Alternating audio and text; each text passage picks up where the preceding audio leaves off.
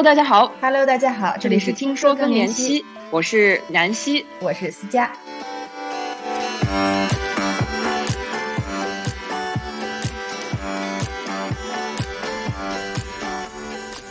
我们这些远在海外的游子们，为了更好的陪伴妈妈，建立了第二人生社群。我们希望带领他们在这个人生阶段更全面地探索健康生活的定义。经查阅多方资料后，建立了一个包括身心健康、人际交往、情绪平稳、精神富足、自我实现、财务状况、生活环境、求知进取八个方面的健康罗盘。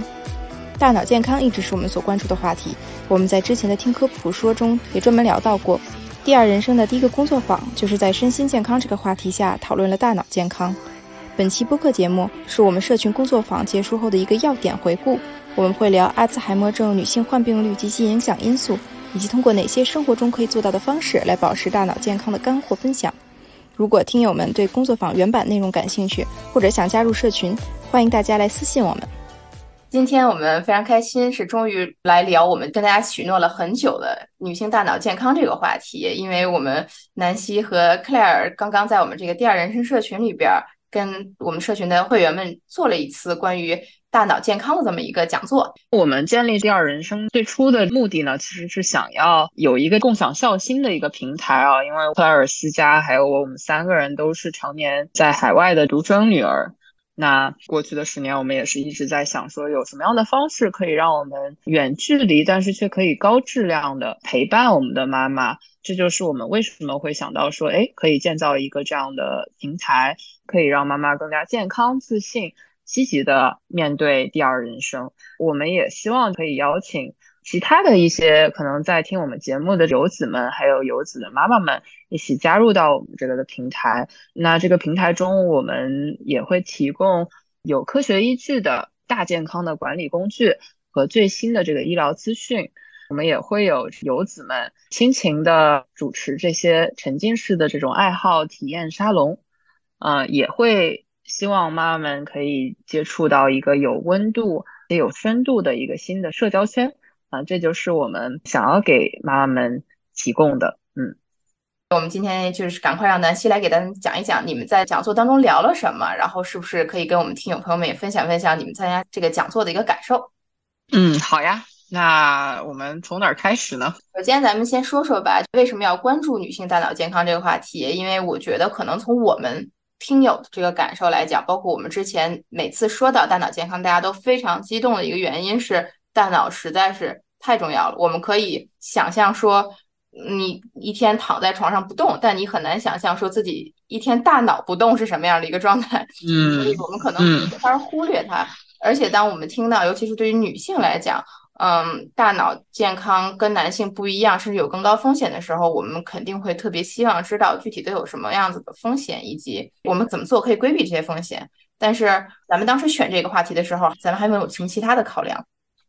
佳，你也记得我们之前做这个更年期前后脑能量减少百分之三十的这一期节目之后，其实我们听友们，就尤其是私信的听友们的反响其实挺强烈的，就是问说，哎，那我怎么样可以调节呀？你们现在告诉我了，大脑脑能量减少百分之三十，我还能恢复吗？然后这一些，嗯，其实我觉得，尤其是我们的一些听友，很多都是一些高知女性嘛，所以大家肯定是对自己的大脑的脑能量非常的。在意，所以之所以我们在第二人生的身心健康的专题选择大脑来聊，也是因为我们想要可以给出一些相应的这样的，嗯，大家可以做些什么，然后也可能更深入的了解一下我们大脑的变化，尤其是女性的大脑和男性的大脑的区别，然后包括我们分享了一些意想不到的数据啊，比如说每三个艾兹海默症患者中就有两个是女性。然后呢，这个其实是一个非常高的一个几率嘛，对吧？然后我们也聊到了大家喜欢问的，说这个基因到底占多大的成分呢？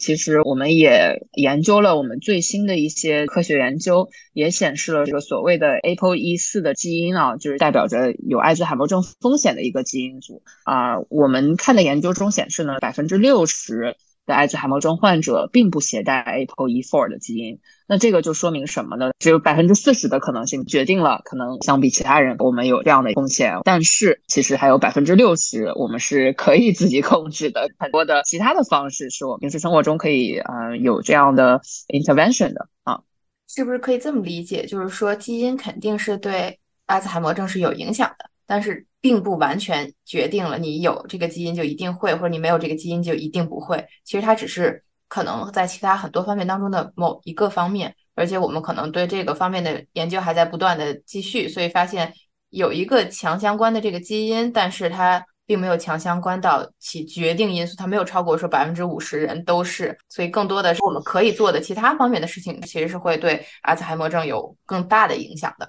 没错，没错，而且我们这个工作坊中呢，也特别强调了一个理念，就是我们所谓的表观遗传学因素。那这个可能对遗传学不太了解的是一个比较深奥的一个词啊。我们参考的也是呃 Dr. Masconi 的 XX Brain 嘛。其实我们当时可能在聊这一期大脑的节目中，并没有讲它为什么叫 XX Brain。那 XX 其实是女性，我们是 XX 的基因嘛。那男性是 XY 的基因，所以很多时候，如果我们作为女性生下来是 XX 的基因，可能这个 XX 的染色体它是携带了 ApoE4 的基因。那 ApoE4 就是我刚刚讲的阿兹海默症的风险的基因嘛？因为我们女性有两条这个 XX，如果你有两个 ApoE4 的话，那代表你的风险是比普通人高的。有了这两个 XX ApoE4，不代表说为什么就不代表说你就一定是百分之百会得艾兹海默症呢？其实这个就是相关到表观遗传学的因素。那什么是表观遗传学？这个其实是现在我们国际上，尤其是学基因方向的研究非常火热的一个话题。就是其实很字面的意思，表观遗传学就是说，我们同样的一个基因的序列，我们出生了是这样的基因的序列，是它可能原本的原始的是不变的，但是随着它周围的因素呢，那会让它的表达方式有所改变。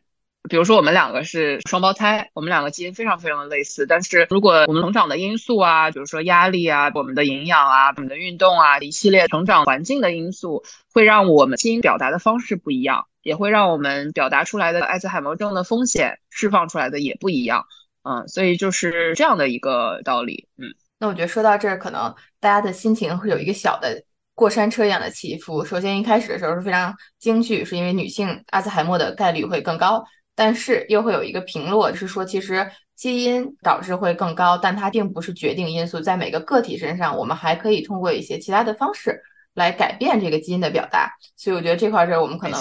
更要好好听一听，怎么来更好的去认识自己的大脑健康，以及怎么去。减少 APO4 它的表达的机会。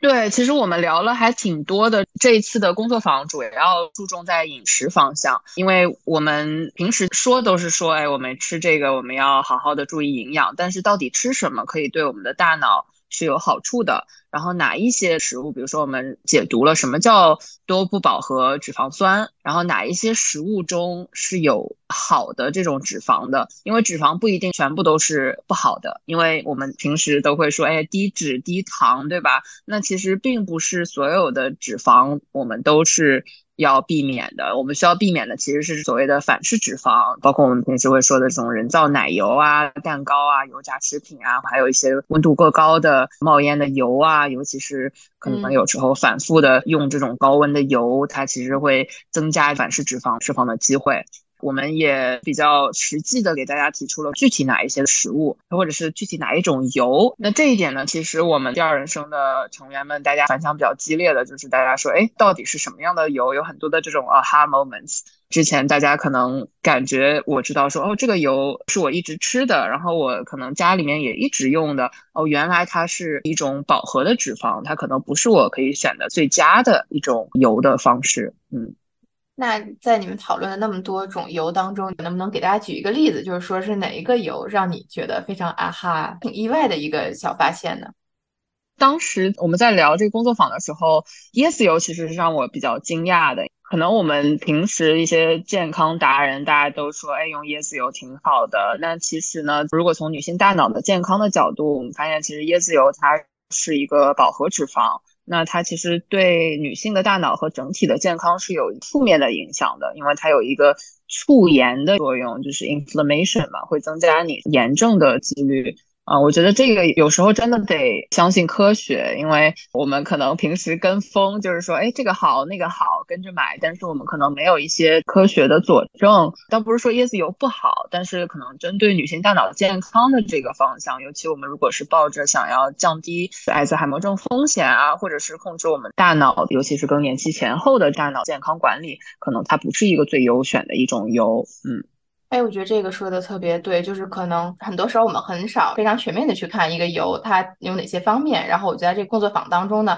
我们从脂肪类别，然后常见食物，甚至只是怎么去食用，都给大家有一个非常好的归纳。给我印象比较深的一个例子是我在听咱们工作坊回放的时候，我记得是橄榄油初榨，就是从各个方面来讲，它应该是有非常健康的一个多不饱和脂肪酸。但是我记得克莱尔也强调了，说这个油并不是你怎么吃都可以的。它在拌沙拉的时候是绝对很好的，当炒菜的时候也是可以的，但一定要注意它不能加热过一个烟点，它一旦过了这个烟点就失去了它的这个效应。其实我们如果感兴趣的话，真的去看营养学，还是有很多东西是我们可以去学习、去发现怎么去找到最健康又最美味的这么一个点。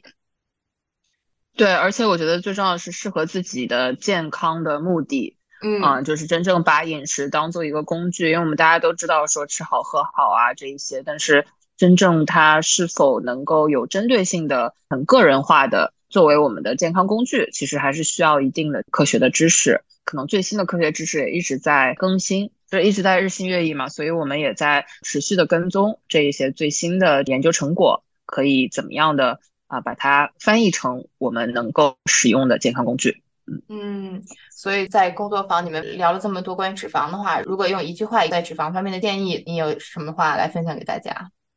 我觉得脂肪还是要分好和坏，不是所有的脂肪都是不好的，尤其是很多时候我们的围绝经期和更年期前后的女性，随着我们新陈代谢的减慢嘛。很多时候都说，哎，我要减肥，减肥。那我们之前也提出过，其实无论是我们的大脑的健康、心理的健康，还是那我们可能之前也聊过大脑和心理的关系嘛，整体的身心健康，我们是需要好的脂肪的。嗯嗯，然后好的脂肪来讲，哪些是好的脂肪？刚才说到了两个，多不饱和脂肪酸和单不饱和脂肪酸，就是这两个是我们可以探索的。没错，嗯，然后如果有朋友特别感兴趣，希望可以听到我们整个工作坊的回放的话，也跟我们联系，然后可以加入我们第二人生社群。那除了这个饮食以外，不知道你们还有没有给大家其他的建议？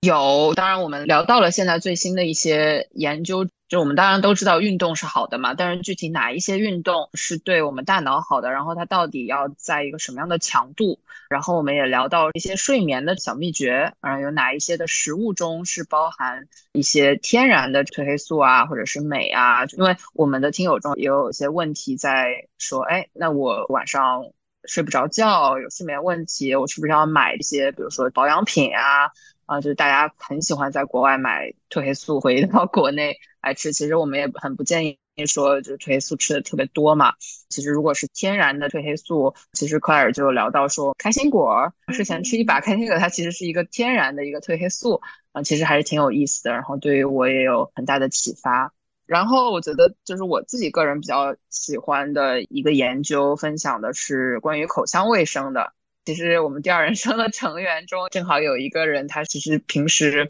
并不是很喜欢这个用牙线。那其实他自己也提出了说，哇，我都不知道这个口腔卫生原来是和大脑健康是有这么直接的关系。就是因为也是有一篇最新的研究有显示说，如果我们每一天坚持用牙线的话，其实会有效的降低艾滋海默症的风险。嗯，哦，这个真的是意想不到的奇怪的知识又增加了。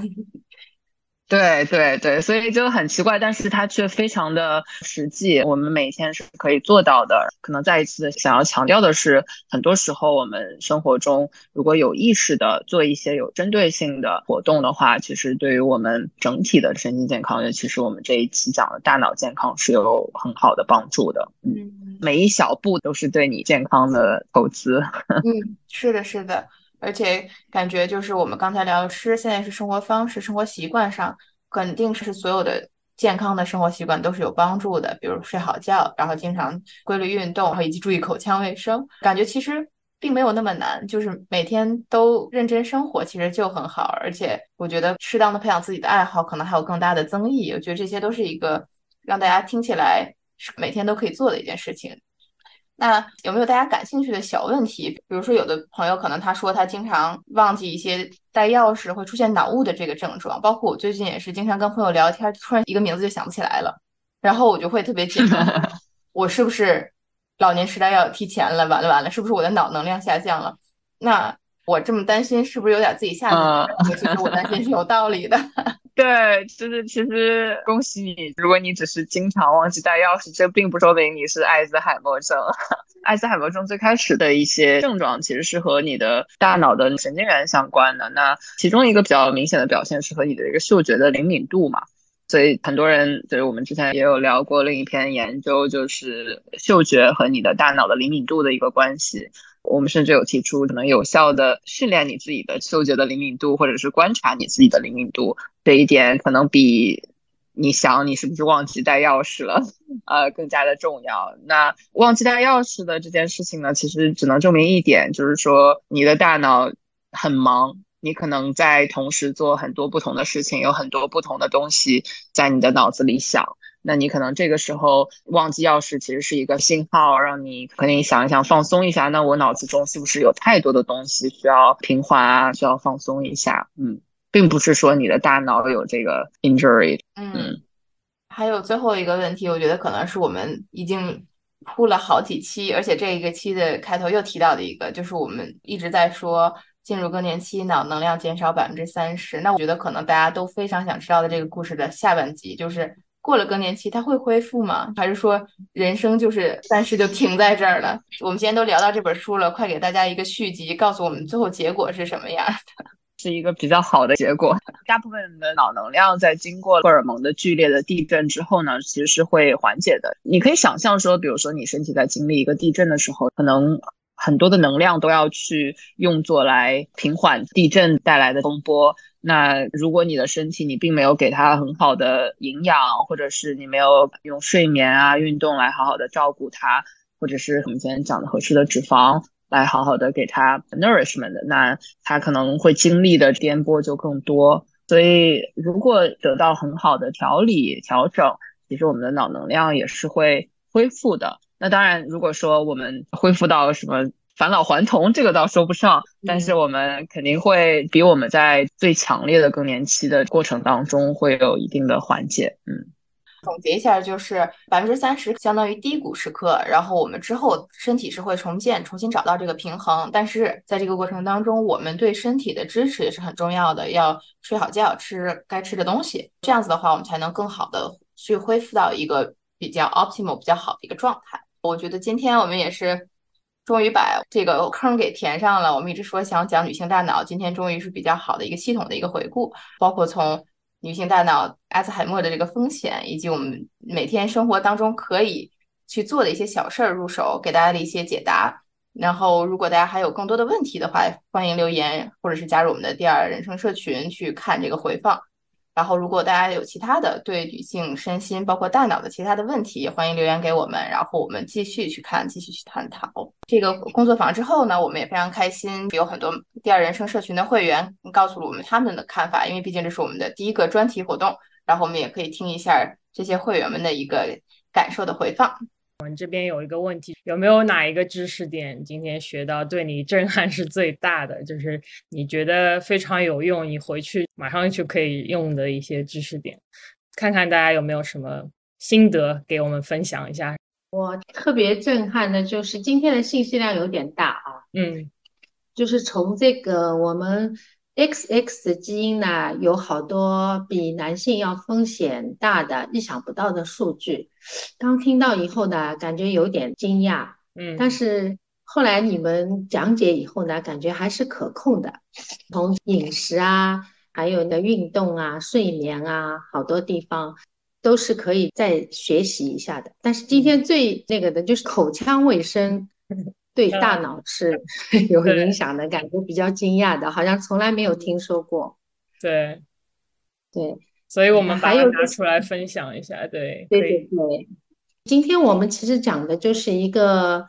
大脑对这个健康的影响，就是刚才讲到那个罗盘的八个要素里面，呃，上次我在自我打分的时候呢，感觉好多也没有什么标准答案，感觉我自己感觉好像啊，有的应该打四分啊，或者三分啊。那如果呃以后大家一起学习，对这些每个知识点的解释以后呢，这个也是其实会有变化的。嗯，就有的可能你到一个阶段以后，哎，你的这个人际关系通过自己的努力啊，或者怎么，可能会有更好的分数。那有的时候你这一阶段的情绪不是很稳定的时候，可能也会哎又变不好了。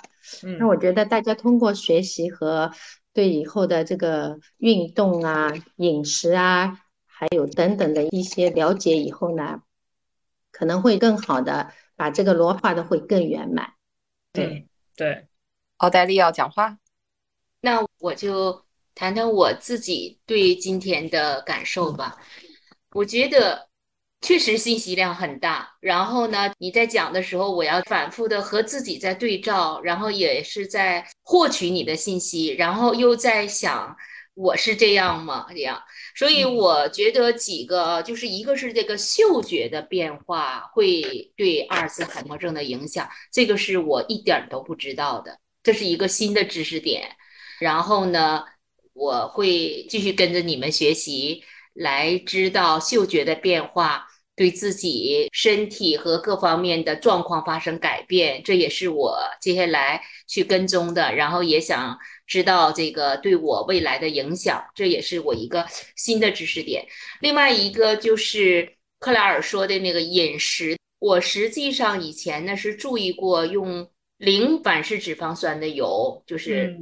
但是呢，我曾经在超市里买过初榨的橄榄油。还是特级的，然后我这次才知道精炼和那个的区别，对，又长知识了。就是觉得精炼可以适合稍微高温一点，然后初榨是凉拌。但对我们中国女人来说，可能就想反式是油，炒菜的时候只要加热到一定温度就行。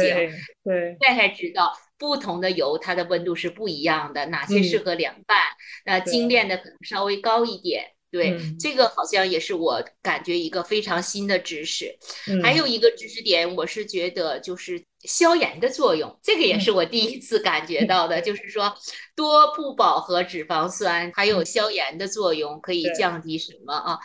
睡眠呢？我刚才听了你们分享的，我也觉得这个是。开心果居然能够对睡眠有益啊！还有这个坚果呢，我曾经去买的时候，我会去买弄好的，所以这种方便吗？但是我现在觉得啊，你你克莱尔那个提议我也觉得挺好的，就是一个是呃带皮带壳的，它是原汁原味的，营养不流失。然后第二个呢，又是可以控制量，因为你觉得麻烦嘛，你可以少吃一点啊。对，这个也是我在接下来的生活中。自己特别想要注意的这个，在未来的几个月中，我们还会继续从罗盘中另外几个方面展开有趣的、能切实帮助更年期及更年期后女性更加了解健康的线上分享活动。如果你也对其中的话题感兴趣，那就快来加入我们。咱们下期节目再见。